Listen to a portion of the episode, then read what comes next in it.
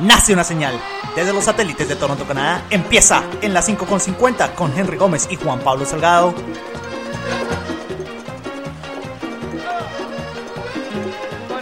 Se aplaza la eliminatoria de la Conmebol, puntos a favor, en contra. Especial maestros del fútbol, José Luis Chilaver y Roque Santa Cruz. Chilaver debuta con 15 años, Chilaver y la anécdota del taxista San Lorenzo lo lleva a Argentina. Con Bianche se vuelve leyenda en Vélez, campeón mundial frente al Milán. Goleador en cuatro décadas, primer gol 1998, figura y campeón del mundo con Bayern Múnich, Roque Santa Cruz, máximo artillero de la selección paraguaya. Bonus, Chilaver versus Asprilla, Chilaver versus Roberto Carlos. Inmortal, experiencia, ambición de llegar de soñaba jugar un mundial y consagrarse en primera. Tal vez jugando pudiera a su familia ayudar. A poco que debutó, se fue quien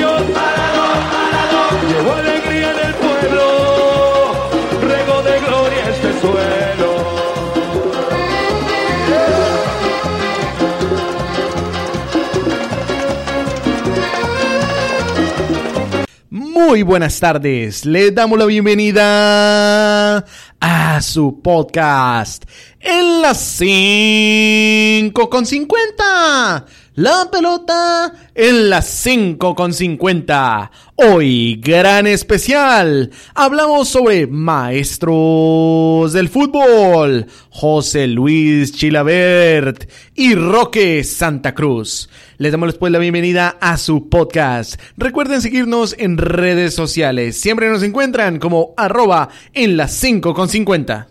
Hola, hola, hola, Henry Gómez, como siempre acá en las 5.50, muchas noticias, se aplazan las eliminatorias, venimos con el especial Maestros del Fútbol, un nuevo país, una nueva dupla. ¿Qué tal todo, Henry Gómez y oyentes? Hola Juan Pablo y muy buenas tardes para todos nuestros oyentes. Así es Juan Pablo, seguimos con esta maravillosa serie de maestros del fútbol. Ya hemos estado en Argentina, en Uruguay, en Chile y ahora es el turno para Paraguay. Vamos a analizar la vida, la carrera, los éxitos, los méritos de un arquero tan importante como José Luis Chilabert y de Roque Santa Cruz. Bueno, más adelante eso y ahora el tema del día, Henry. Eliminatorias con Mebol aplazadas, no se sabe cuándo. ¿Qué piensas? ¿Qué dices? Bueno, Juan Pablo, la verdad no es una sorpresa para mí. Me parece que si bien eh, mucha gente decía que se jugaba y se jugaba como fuera, yo creo que habían demasiadas variables en contra. El tema de que los jugadores de España, Inglaterra y Alemania no fueran a venir, eso me parece, eso me parecía grave, no solamente por los intereses de la selección Colombia, sino de las otras selecciones. Incluso el mismo técnico Jürgen Klopp, quien tiene a brasileros bien importantes para la selección de Brasil, dijo que no los iba a prestar, que así pasara lo que pasara. También está, eh, también hay que tener en cuenta el tema de la cepa brasilera del COVID-19 que Henry, Henry, imposibilita. pausa, pausa. Eso ya lo sabemos. Vamos al tema, Henry, que es, ¿usted qué piensa? Eso ya lo sabemos. ¿Usted piensa que se debía aplazar? No, pero claro que se debía aplazar. Es que no había, no había por qué jugar la, la eliminatoria de manera forzada. Bueno, Henry, con este virus tan cambiante, tú que dijiste ahí que cepa brasileña, cepa de Inglaterra, ¿tú no crees que pueda aparecer otra cepa en seis meses? Eso se puede crear un, cuello de botella. Acordémonos, Henry, que a la gente se le olvida mucho las cosas que pasan. Hace un año no se podía ni jugar fútbol. Ahora sí se puede por lo menos jugar. La cosa era jugar en Europa y jugar con los que estuvieran. Si están en Europa y permiten, van a jugar todos los de Europa. Pero imagínate aplazar esos partidos X. ¿Cuándo se van a jugar? Ya se hablan fechas triples, fechas de septiembre, octubre y noviembre. Si no los prestan ahorita, imagínate en seis meses. Sí, Juan Pablo, eso es cierto, pero eh, hay que entender que el tema con la pandemia es cambiante y como tú lo dices, el día de mañana aparece una nueva cepa y esa nueva cepa puede ser peor que la inicial. Entonces, eh, nada está escrito con eso, nada se sabe, no se sabe si de verdad eh, se vaya a jugar, por ejemplo, la Copa América. Ya lo hablábamos antes del programa, hay unos intereses ahí de publicidad y de patrocinios, pero si no hay, si no hay público, es más bien como poco lo que se puede dar de espectáculo y yo pienso que la Copa América también está en duda. Siento que hay más, que todavía hay tiempo para jugar las, las eliminatorias. Eh, va a ser un calendario súper apretado, pero ya veremos. Pero ¿cómo, Henry? Tú lo acabas de decir, calendario apretado, pero ¿cómo? Ahorita está flexible. Yo, lo que ha dejado la pandemia es que hay que adaptarse a la pandemia si los jugadores los van a prestar los de Inglaterra, pero que vayan a jugar a España, no sé, a Budapest, por allá en Europa, pues ahí están. Todos los de Latinoamérica, la mayoría, el 60-70% están en Latinoamérica. Que se juegue allá, hay que adaptarse a la pandemia.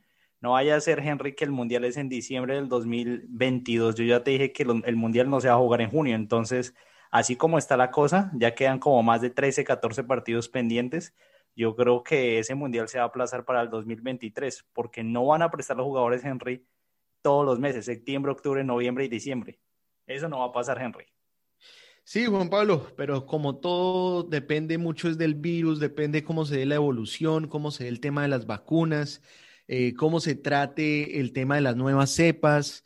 Vamos a ver cómo, cómo va cambiando todo, pero de aquí a diciembre de 2022 todavía hay tiempo. Puede que se llegue con una eliminatoria casi forzada hasta unos meses antes del Mundial y quién sabe si vayan a, si vayan a permitir que se juegue el Mundial en el diciembre de 2022. Eso todavía está por verse, pero que lo vayan a trasladar un año todavía me quedan dudas. Mm, bueno, Henry, saca el calendario y saca cuentas y mira que no va a alcanzar. Quedan como 14 partidos y cuenta los meses de acá hasta el 2022 y no se puede jugar, los partidos no se pueden jugar el día, el mes anterior porque acuérdate que hay que hacerlo de la logística, el sorteo, eso se tiene que saber por lo menos con dos meses de anterioridad. Si el mundial empieza en diciembre, los clasificados tienen que estar listos por ahí para mediados de octubre, a más tardar. Ahí la verdad, Henry, para cerrar el tema, es que con un virus tan cambiante como tú lo has dicho, hoy en día se puede jugar al fútbol, mañana no sabemos. Si hoy se puede jugar, pues juguémoslo, juguémoslo en Europa y luego miraremos qué pasa es como dicen cancha neutral para todo el mundo. Igual jugar en Barranquilla sin público y con lluvia, eso tampoco nos ayuda. Entonces, si hoy se puede jugar, juguémoslo. Ya miraremos qué pasará en seis meses, pero acá lo que hicieron fue, no sabemos si se puede jugar en seis meses, aplacémoslo. Sí, Juan Pablo, pero es que tampoco se puede jugar a la fuerza, tampoco se puede poner en riesgo, digamos, a los jugadores, tampoco se puede eh, exponer, pues, la salud de los jugadores, pues, porque la federación, la Confederación eh, Suramericana de Fútbol, pues, quiere jugar a la fuerza. Tampoco se pueden forzar las condiciones, en este momento no es posible y pues eso hay que entenderlo. Bueno, Henry, pero a la fuerza no. Lo que pasa es que la, la Confederación no quiere jugar eso en Europa, pero el Mundial de Clubes de, de los clubes que se jugó en Qatar se jugó Champions League se ha jugado, Copa Libertadores se ha jugado, o sea, el fútbol sigue común y corriente, la Premier League sigue jugando, la Liga Española sigue jugando, sin público, pero siguen jugando, a eso, a eso me refiero, Henry. Hoy se puede jugar al fútbol, no sabemos en seis meses, puede aparecer otra cepa, puede parecer que las vacunas no funcionen, y esto es como un ciclo, un ciclo vicioso, no se sabe. Yo hubiera jugado ya mismo, en un mes, en dos meses en España, en cancha neutral. Bueno, Juan Pablo, eso depende, eso depende. No hay nada escrito, no hay nada eh, cierto completamente con respecto al virus. Puede que tú tienes razón ahí en que debieron haber jugado de pronto, de pronto, pero pienso que eh, es mejor jugar bien y no jugar con condiciones forzadas, porque si se juega de, esa forma, pues eh, varios equipos podrán sentir que no, no, no es justo con ellos, ¿no? Pensemos en otros equipos que la mayoría de jugadores no están en Europa. Entonces, pues es injusto con ellos hacerlos ir hasta Europa para, para, para, jugar, para jugar allá, ¿no? Entonces yo pienso que no se debe jugar de esa forma. Eso forzado no, porque crea ventajas y desventajas. Bueno, Henry, ya lo discutiremos en el futuro. En otras noticias, y por ahí yo creo que viste, el equipo del colombiano Morelos se quedó, quedó campeón en, en, en Escocia, el Rangers. Henry, pero algo curioso es que el Rangers ha ganado muchos títulos en Escocia pero en el 2012 se quebró, se refundó y tuvo que volver a la cuarta división.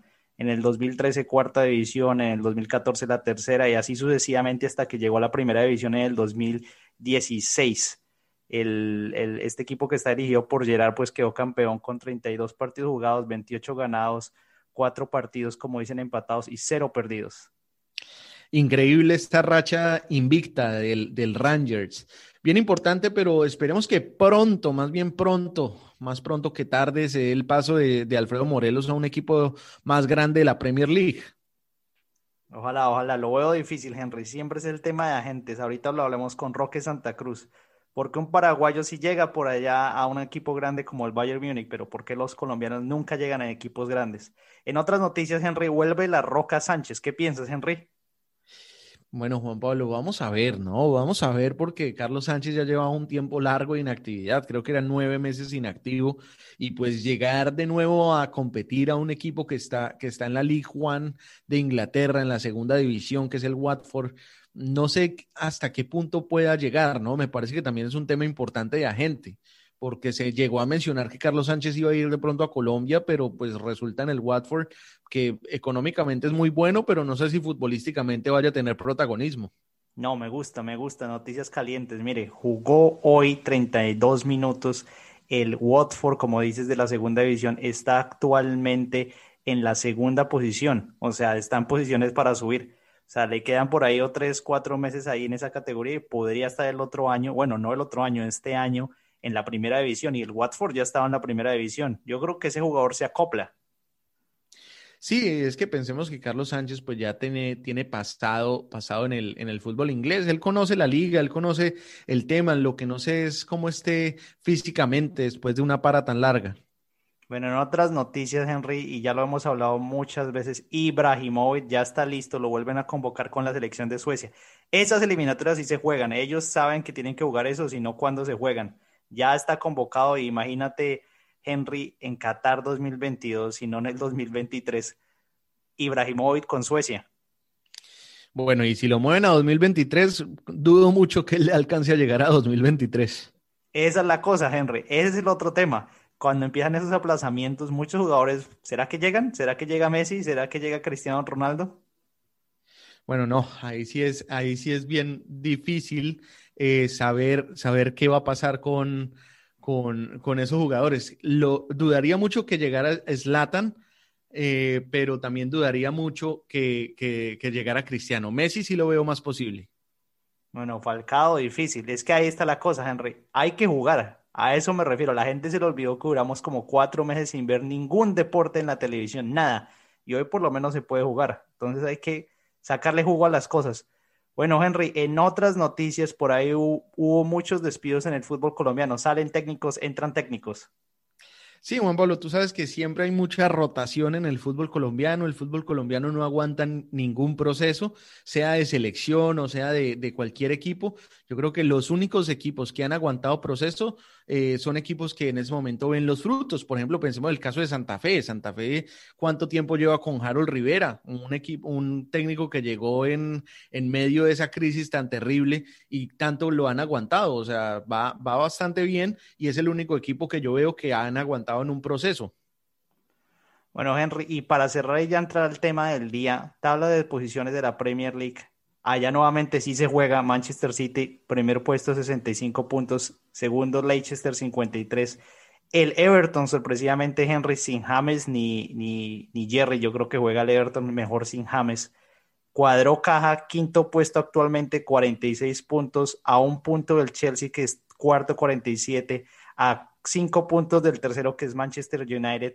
El Liverpool actualmente, hoy domingo, está perdiendo 1 a 0 y tiene 43 puestos 7. Sí, Juan Pablo, es bien complicada esa situación del Liverpool, que se llegó a decir que había un problema entre Jürgen Klopp y Mohamed Salah. Bien, bien interesante ese tema, porque ya incluso se ha hablado de que Mohamed Salah podría estar dando su paso a otro equipo, pero eso es lo difícil, porque el, el jugador está tasado en 120 millones de euros. Y si bien sí, el Liverpool está, está perdiendo y ya lleva varios partidos perdidos, recordemos ese partido que perdió contra el Everton en casa, Sí, Henry, ¿qué espera? Bueno, ¿qué sucede? Bueno, empecemos con el tema maestros del fútbol, Henry. ¿Qué nos tiene? Paraguay. Bueno, Juan Pablo, hoy vamos a la tierra de los guaraníes, vamos a Paraguay. Y cuando hablamos de Paraguay hay que hablar de dos grandes figuras, un jugador como Roque Santa Cruz y otro como José Luis Chilabert. Hablemos un poquito de José Luis Chilabert. ¿Cómo empieza la carrera de este arquero que es el segundo máximo anotador como portero en la historia del fútbol. ¿Quién es el primero? Se preguntarán. Bueno, pues es otro arquero también muy goleador del Sao Paulo que se llama Rogero Seni. José Luis Chilabert con solo 15 años. Debutó en 1980 con el Club Esportivo Luqueño. Recordemos que José Luis Chilabert es de Luque, en Paraguay. Antes de debutar con Esportivo Luqueño en el 80, hizo pruebas en Olimpia y él mismo cuenta una anécdota bastante particular y es que en el, en el 79, cuando tenía solo 13 años, era un niño, hizo pruebas con el Olimpia de Paraguay y en ese momento había un técnico uruguayo en el Olimpia de Paraguay que lo descartó, que dijo, eres un desastre, no sirves para nada. El pobre muchacho se devolvió para, para su equipo de Luque en Paraguay, donde eh, con mucho esfuerzo, porque le tocaba caminar siete kilómetros diarios porque no tenía ni siquiera para el pasaje, con mucho esfuerzo se ganó un puesto en la titular y llegó a ser subcampeón en ese equipo esportivo luqueño. Cuenta Chilaver que mucho tiempo después, en el año 2003, 23 años después, se, se um, salió del aeropuerto, salió del aeropuerto en Montevideo y tomó un taxi. El taxi, el taxista se volteó y le dijo, hola José Luis, ¿tú no te acuerdas de mí? Pues era el técnico de Olimpia en ese año 79. José Luis Chilaver le dijo, claro, ¿cómo no me voy a acordar de usted si usted me trató que era un desastre? Después el, técnico, el técnico no habló el resto del camino. Bien interesante que se da esta, este inicio, este inicio de eh, José Luis Chilaver en el fútbol paraguayo. Qué bueno, Henry. Ahora Roque Santa Cruz. ¿Quién es Roque Santa Cruz? Bueno, cuatro décadas anotando. Poco de esas. Recientemente lo vi por ahí en un programa del fútbol. ¿Qué jugadores recuerda usted que han anotado en cuatro o cinco décadas? Por ahí una, dos, tres, pero pocos cuatro décadas. Su primer gol en, en Olimpia de Paraguay en el año 98 con 17 años, hace 22 años. Y luego desde ahí empezó su travesía por todo el mundo y convirtió en la selección paraguaya en Bayern Múnich, en el Blackburn Rovers, en Manchester City, en el Real Betis, en Málaga, en Cruz Azul y de nuevo en Olimpia. Sigue activo, juega Copa Libertadores y por qué no, de pronto puede estar hasta en Qatar. Pero bueno, Henry, cuando yo me puse a buscar y empezamos a buscar tú y yo y decir quiénes son las figuras de Paraguay, pues el fútbol paraguayo es un fútbol, como dicen, férreo, defensivo, al pelotazo, de pronto más defensas, más arqueros, el tema Chilaver, pero delanteros, ¿quiénes? Pues pocos, pero por allá en la época del 2000 aparece José Saturnino Cardoso, aparece Nelson Pipino Cuevas, Aedo Valdés y Salvador Cabañas, pero entre todos esos, el máximo anotador de la selección paraguaya es Roque Santa Cruz. Bien interesante, Juan Pablo, que empezamos a hablar de goles. Y es que recordemos que Chilaverde es conocido también por sus goles de penalti y de tiro libre. Y es que ahora que mencionemos la selección paraguaya, en la selección paraguaya llegó a hacer ocho goles. Y bien interesante saber las víctimas favoritas de los goles de Chilavert en la selección paraguaya. A Argentina le anotó tres goles, a Colombia le anotó dos goles, a Perú otros dos y a Bolivia un gol. Bueno, sigamos con la carrera de José Luis Chilaver, quien después de estar en Esportivo Luqueño cinco años, pasa a San Lorenzo de Almagro. Y es también bien interesante que José Luis Chilaver cuenta en una anécdota sobre su paso a San Lorenzo de Almagro. Cuenta que un domingo estaba almorzando junto con, junto con su padre y su madre en su casa y de un momento a otro llegaron tres camionetas polarizadas. Se asustaron, pensaron que eh, era un riesgo para su seguridad y resultó siendo un directivo de San Lorenzo llamado Alfredo Lantarón que le dijo a José Luis Chilaver, nos vamos para Argentina. Y José Luis Chilaver, su respuesta fue muy sencilla, Perfecto. ¿A qué hora sale el avión? Es de esta manera que José Luis Chilaver se va para la Liga Argentina y allí es cuando empieza a ser conocido más que todo por su agresividad, por su brusquedad y su grosería. Tanto así que en su paso por San Lorenzo de Almagro le partió la nariz al peruano Franco Navarro, que jugaba en Independiente. Sí, eso sí, ahorita yo creo que tendrás más datos. Chilaver muy controvertido. Yo creo que ese carácter le sirvió mucho, pero yo creo que pocos amigos de él por ahí creo que tiene anécdotas con el Tino Asprilla, ¿no, Henry? Así es, Juan Pablo. Más adelante contaremos las anécdotas que tiene con el Tino Asprilla y con Roberto Carlos. Bueno, Roque Santa Cruz entonces empieza su carrera en las inferiores de Olimpia por allá cuando tenía nueve años, inicios de los noventa Llega su debut en el año 98, empieza a marcar varios goles con Olimpia, le dan la oportunidad, juega exactamente ahorita que mencionas cuartos de final frente a Vélez Arfield y ahí estaba José Luis Chilaver. El equipo de Roque ganó y Olimpia avanzó a semifinales. Sin embargo, no le alcanzó y perdió en las semifinales frente a Palmeiras. Sin embargo, ya Roque Santa Cruz ya aparecía en los libros, ya como dicen su nombre, sonaba y jugó el 98 y el 99 con el equipo paraguayo donde hizo varias participaciones y llega en el año 2000 al Bayern Múnich, un club grande, Henry. Y algo me ha llamado mucha la atención es que cuando tú ves el Bayern Múnich, siempre ha traído jugadores latinos delanteros el tema Farfán, el tema Pizarro, el tema Roque Santa Cruz y en otros, en otros equipos alemanes hay muchos paraguayos. ¿Por qué se debe eso, Henry? Por allá estuvo Aedo Valdés. ¿A qué se debe? Por ahí estuve investigando y me di cuenta que hay muchos, como dicen, ojeadores, muchos eh, ojeadores de equipos alemanes que van y se pasan meses en la Liga Paraguaya investigando. A lo que se debe es que el fútbol paraguayo, como lo, hablamos, es un fútbol, como dicen, defensivo, es un fútbol, como dicen, al pelotazo, es un fútbol que hace muchos goles de cabeza. Y algo de eso tiene la liga alemana. Por eso llega Roque Santa Cruz al Bayern Múnich. Allá estuvo exactamente desde el 2000 al 2007, Henry. Roque Santa Cruz ganó una UEFA Champions League en el año 2000.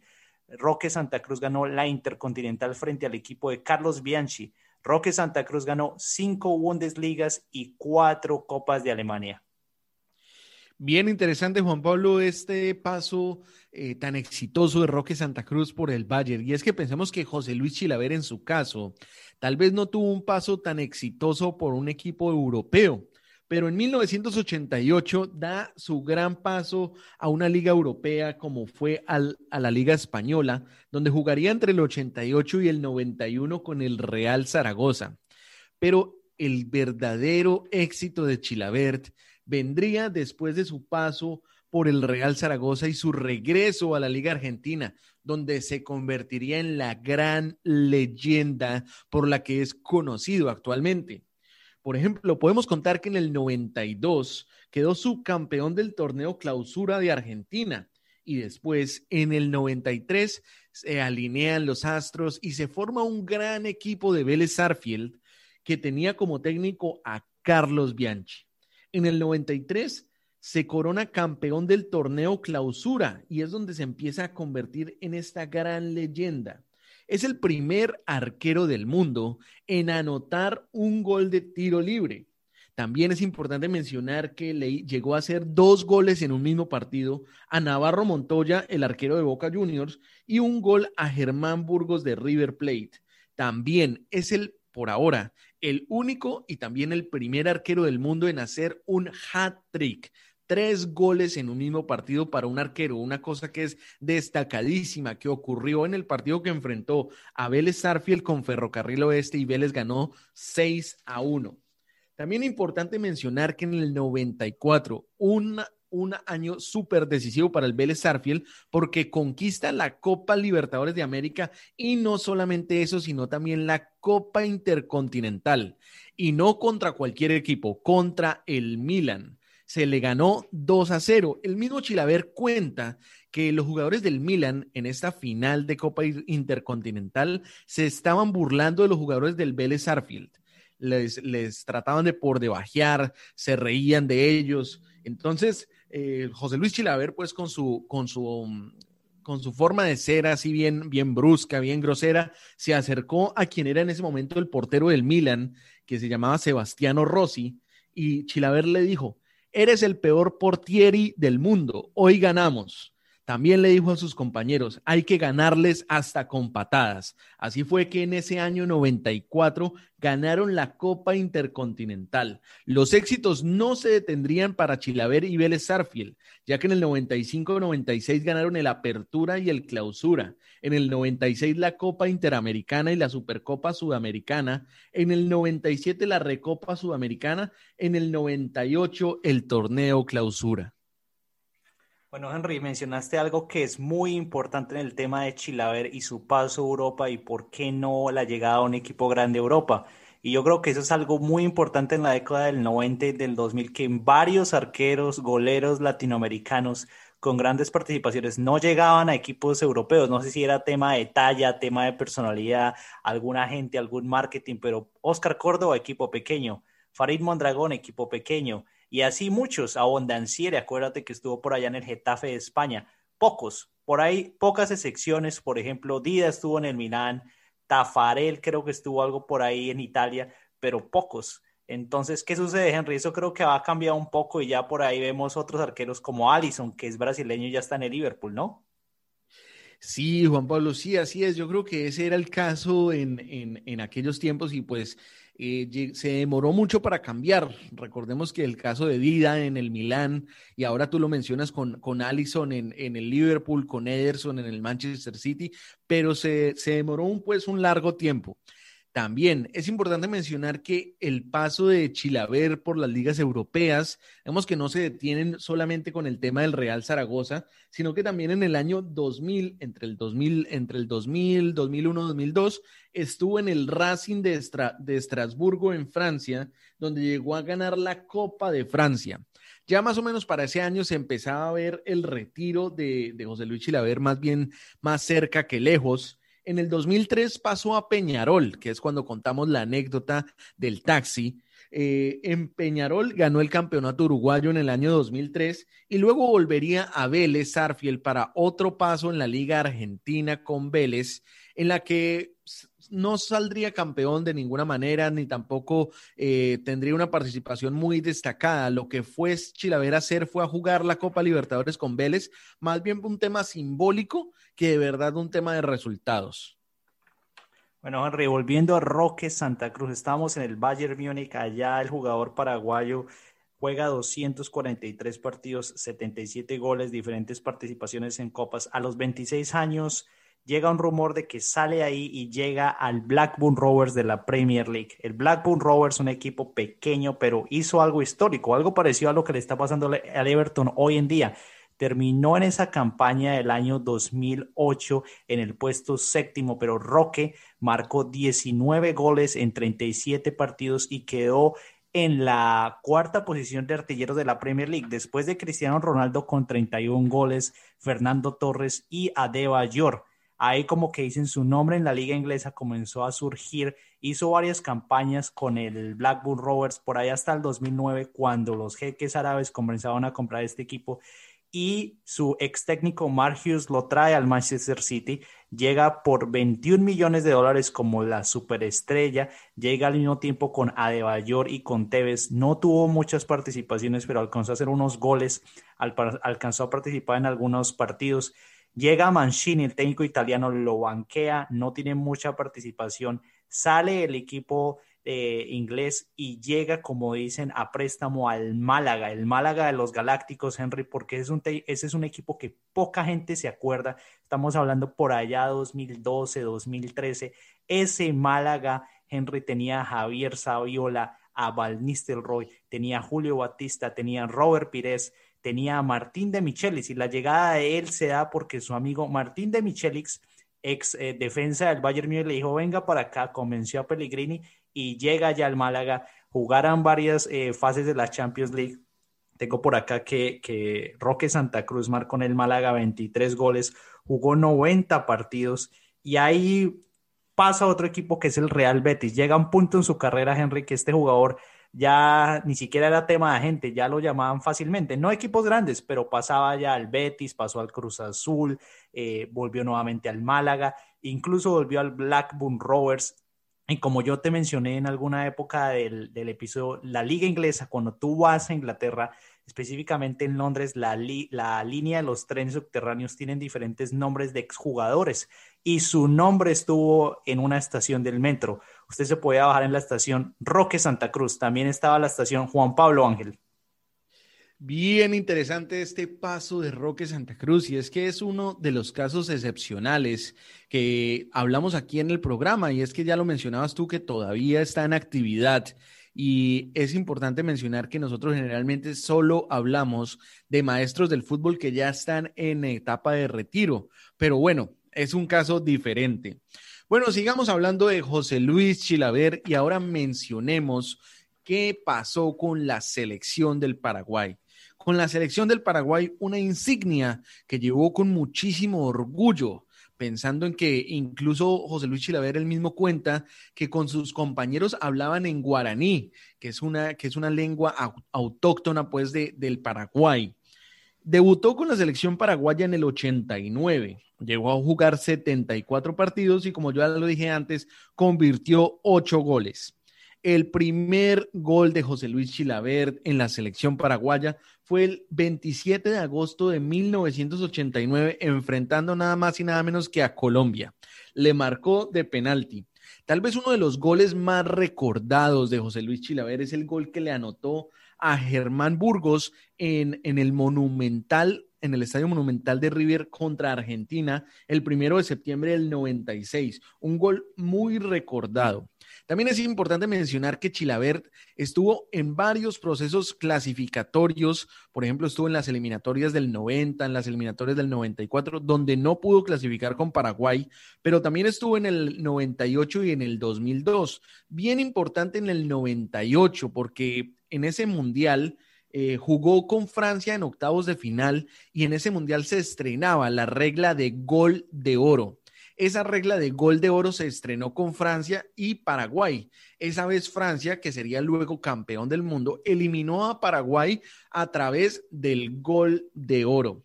También es importante mencionar, pues, que en, en, ese, en ese mundial hizo parte del equipo ideal del mundial. Luego, en su participación en el año 2002, sería Alemania la subcampeona del mundo en, aquel, en aquella edición, quien eliminaría a Paraguay. Está muy bien, Henry. Bueno, llegamos a los inicios de la selección paraguaya para Roque Santa Cruz. Curioso, como dices, si Chilaver debutó con un gol con Colombia, yo creo que la vieja confiable. La misma le pasó a Roque Santa Cruz. Debutó en el Estadio El Campín frente a Colombia en una eliminatoria del 2002. Creo que ahí estaba dirigiendo Chique García y perdimos frente a Paraguay 0 a 2 en condición de local. Y uno de esos goles, yo me acuerdo, el gol de tiro libre fue por eh, Chilaver, pero el otro tanto lo marcó Roque Santa Cruz en el 2002. Empiezan los mundiales para Roque Santa Cruz, participó en tres mundiales, llegó a una final de Copa América, como dije, 39 goles, artillero máximo. Yo no sé quién lo vaya a pasar ahorita, de pronto Almirón, el que juega en la Premier League, pero no hay tantos delanteros paraguayos activos. Bueno, una casualidad o curiosidad que sucede en el 2002, Henry, de pronto tú la tienes es que, como dices, ese equipo paraguayo ahí salió figura Chilaver. Sin embargo, en uno de, uno de sus delanteros estrellas era pues Roque Santa Cruz y ese grupo estaba integrado, el grupo de Paraguay en el 2002 estuvo integrado por España, Sudáfrica y Eslovenia. Ahí a lo paraguayo pasaron con cuatro puntos, dos empates y una derrota frente a España. Llegan, como dicen, a los, a los cuartos, a los octavos de final frente a Alemania y empieza un rumor, empieza una pelea, Henry. Chilaver decía que su compañero Roque Santa Cruz estaba fingiendo una lesión y que no quería jugar los octavos de final frente a Alemania, ese partido que perdieron 1 a 0. Había dicho que Karls Heinz Rummenigge, director deportivo del Bayern Múnich, en otras palabras, el jefe, el patrón de Roque Santa Cruz, había ido al hotel y le había dicho a Roque, no puedes jugar contra nosotros, nos vas a matar y que hay fotos y que videos y eso decía Chilaver, pero como tú sabes, Henry Oyentes, no se, no se puede confiar de, de, Chilaver. En, para salvar el nombre un poco a, Roque Santa Cruz, su amigo Francisco Chiqui Arce apareció y dijo, no, Chilaver, eh, Roque Santa Cruz sí está lesionado y quiere jugar. Sin embargo, si tú buscas ahí, Roque jugó ese partido y desmintió las afirmaciones de Chilaver bien interesantes todas esas anécdotas, son cosas que realmente no conocemos. Y ahora que pensamos en el debut tanto de Chilaver como de Roque Santa Cruz contra Colombia, con esos goles contra Colombia, bien importante destacar los grandes duelos que se han dado entre Colombia y Paraguay. Ya mencionamos al principio del programa el, el encontronazo que existió entre Asprilla y Chilaver. Y es que esto se da por las eliminatorias al Mundial de Francia 98. Hay un antecedente antes de que hablemos de qué fue lo que pasó en cancha, que fue bastante curioso. Es que el 24 de abril del 96 se enfrentó Colombia con Paraguay en Barranquilla por el inicio de la eliminatoria Francia 98. Chilaver dijo lo siguiente, Valenciano se parece a Kiko, el del Chavo, y lo único que le diría al colombiano es que es un gordito que no existe. Esto calentó a Valenciano y calentó los ánimos del partido. En ese partido Colombia le ganó a Paraguay 1 por 0 con un golazo de Asprilla de media distancia.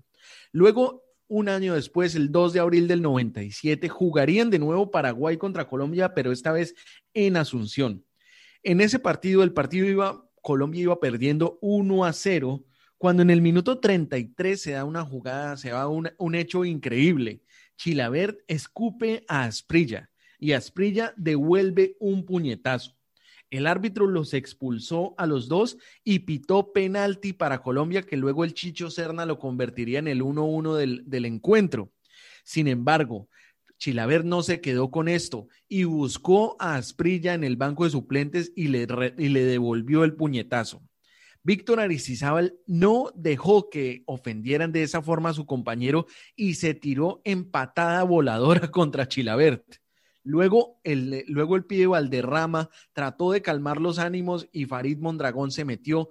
Incluso llegó a haber un enfrentamiento entre los dos compañeros de elección, entre, entre el pibe Valderrama y, y Mondragón. ¿Esto en qué terminó?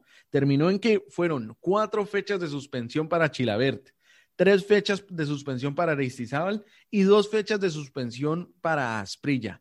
Bien interesantes estas, estas anécdotas de Chilaver. Chilaver luego contó, mucho tiempo después, en el 2017, que el problema con Asprilla había pasado porque Asprilla le había pisado la, rodilla a su compañero Celso Ayala con lo que, con lo que Chilaver se desquitó con él eh, cuando tratando de, de, hacer que el árbitro no estaba mirando para darle el escupitajo. Buenas anécdotas, Henry. Sería bueno invitar a, Chilaver en una mesa deportiva con el Tino Espriella y con Aristizábal, ya que están en ESPN, a ver cómo se desenvuelven. Incluso creo que ahí está Valenciano también, el cuarteto. Sí, Juan Pablo, bien interesante. Y es que no solamente fue con estos jugadores, porque hay que recordar otro escupitajo súper famoso, que fue el que le dio Chilabert ya como hacia el final de su carrera en las eliminatorias al Mundial de 2002 a Roberto Carlos. Y es que hay que recordar que Roberto Carlos, pues era un, era un lateral que era muy conocido por ser muy provocador. Eh, como que una de sus actividades favoritas en la cancha era provocar. Y provocó a Chilaver de una forma bien grosera y era que les estaba diciendo los paraguayos indios, ya decimos por los indios guaraníes. Entonces, eh, al final del partido, ¿qué es lo que sucede? Roberto Carlos cambió su camiseta con otro jugador paraguayo y al momento de ir a saludar a Chilaver, Chilaver le escupió un ojo. Chilaver dijo, dijo que no se sentía arrepentido y la Conmebol le, le dio tres fechas de suspensión. Roberto Carlos declaró, Chilaver estaba nervioso porque perdió el partido. Ese partido lo perdió Paraguay 3 a 0 contra Brasil y estaba al final de su carrera. Chilaver le ha dado mucho al fútbol paraguayo, pero ya está de salida. Chilaver dijo, Roberto Carlos me provocó todo el partido diciéndome indio. Así es, Henry. Yo creo que por ahí también hay fotos. No hubo, como dicen, pelea, pero sí están en las fotografías del Mundial del 2002. Esos dos Bulldogs que se enfrentaron, Chilaver y Oliver Kahn, como capitanes, intercambiando banderines en ese partido de octavos de final. Sí, Juan Pablo, y es que hay que ver que Chilaver y Oliver Kahn comparten algo y es que por la Federación de Historia y Estadística del, Fútbol llegaron a ser nombrados mejores arqueros del mundo. Entre, dentro de las algunas dentro de los algunos reconocimientos que tiene Chilaver, encontramos que esta federación lo, lo, declaró mejor arquero del mundo en el 97, en el, en el 95, en el 97 y en el 98 y hizo parte del equipo ideal de América en el 94, 95, 96, 97, 98 y hasta 99. También, como ya lo mencionábamos antes, hizo parte del equipo ideal del Mundial del 98. En el 96 ganó futbolista del año de Argentina y en el 96 también futbolista del año de Sudamérica. Es importante mencionar que de todos los 62 goles que hizo Chilabert en su carrera, 48 goles fueron con Vélez Sarfield, 36 de ellos en la Liga Argentina, lo que lo convierte en el máximo anotador como portero de la Liga Argentina en toda su historia.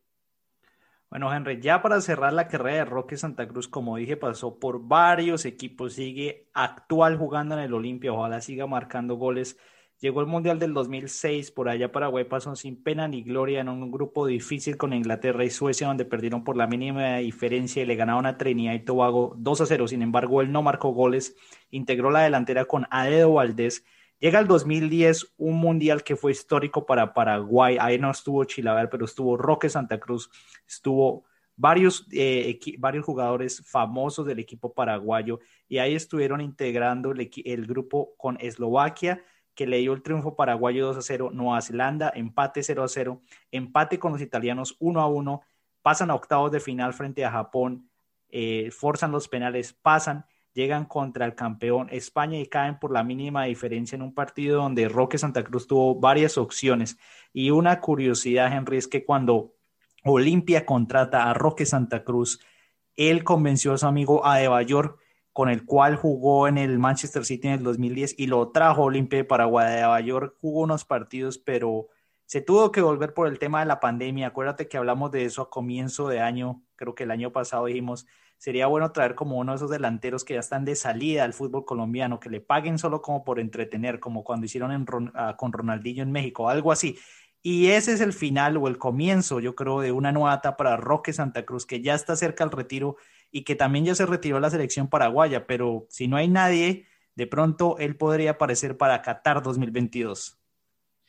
Sí, Juan Pablo, yo creo que es una figura de autoridad, de respeto, de veteranía que puede hacer parte de la selección paraguaya. Pero bueno, yo creo que ahorita la selección paraguaya está como en un proceso completamente diferente, como en una renovación. Ya lo mencionabas tú con el tema de Almirón, con el tema por ahí de Gustavo Gómez. Hay varios jugadores en Paraguay que se empiezan a destacar y ya mencionábamos antes cuando analizábamos las eliminatorias y es que Paraguay...